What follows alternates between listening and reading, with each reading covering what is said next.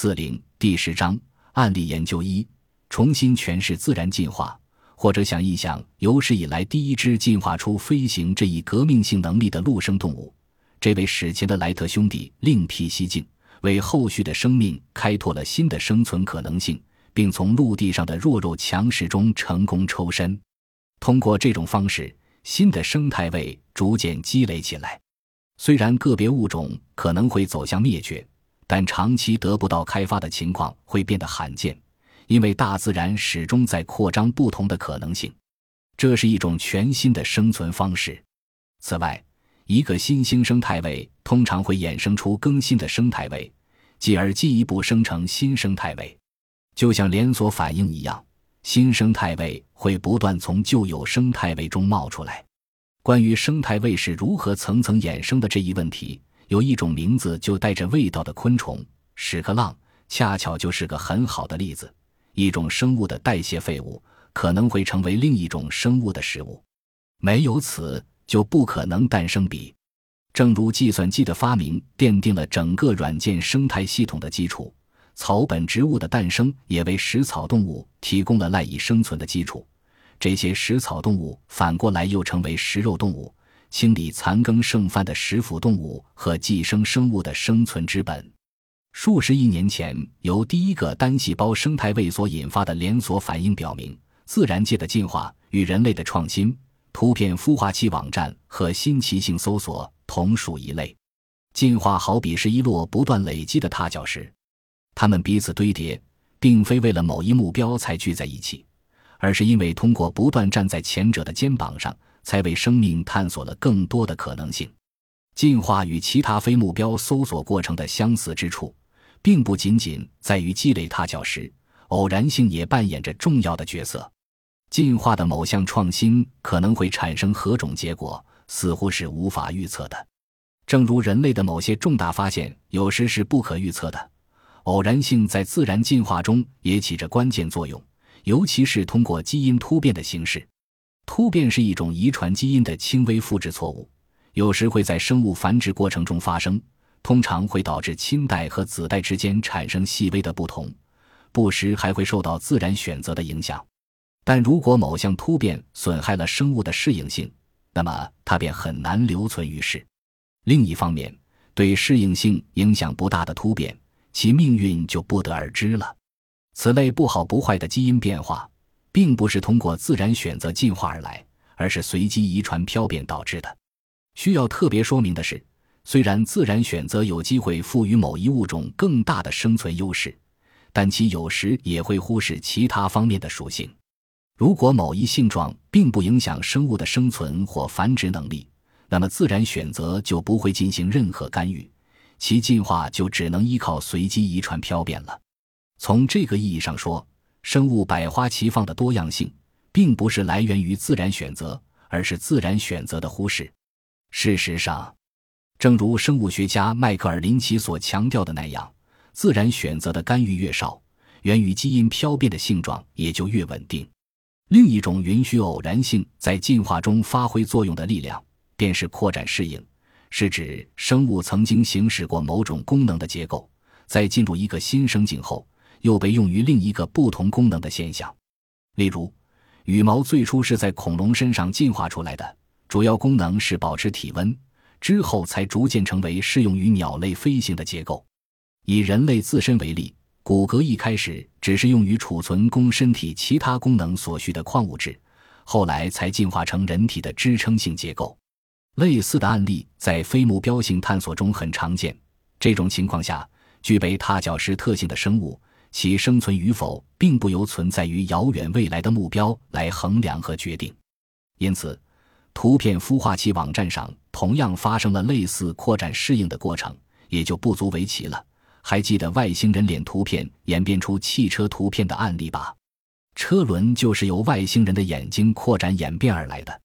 扩展适应在人类的创造发明中也很常见，比如真空管最初只用于早期的电气研究。后来才被拓展应用于电脑运算。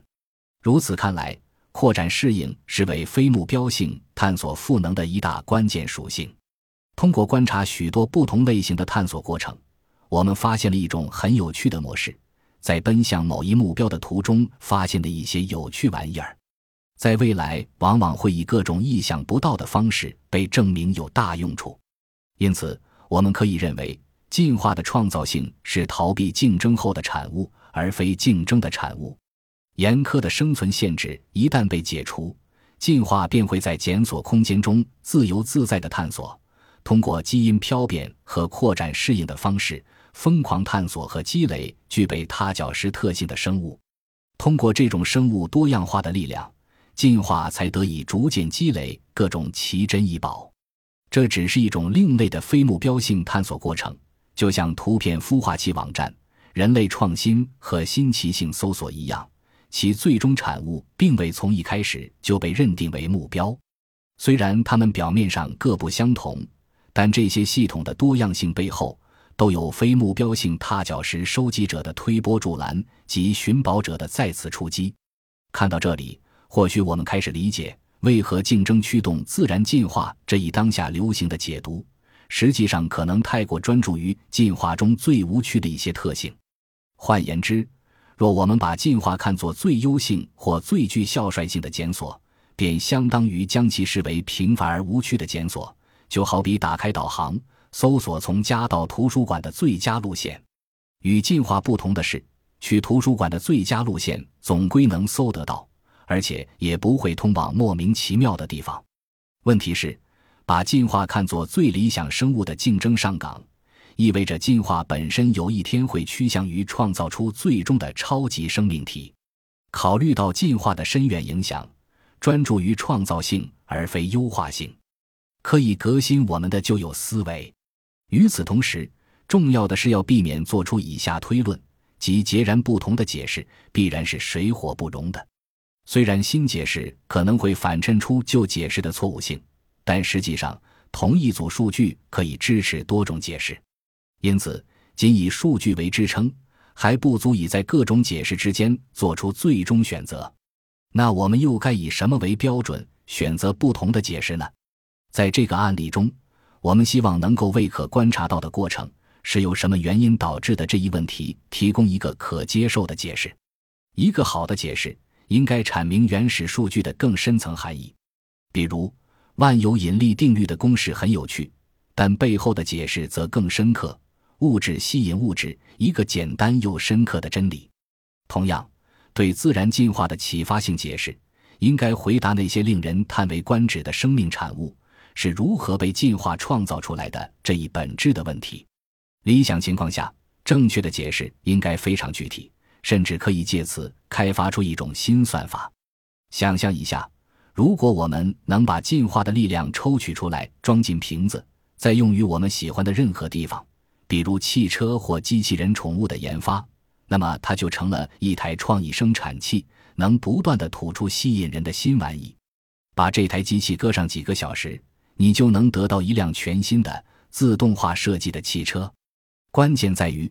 解释不仅仅是一项学术活动，若其足够清晰，甚至能给出非常具体的信息，那么它便可以转化为公式，应用到众多其他的场景中。抽象化是帮助理解自然过程的一个重要工具，主要用于捕获基础流程的基本特征，同时排除不重要的细节。抽象化能把某个概念分解成基本的构成要素，例如。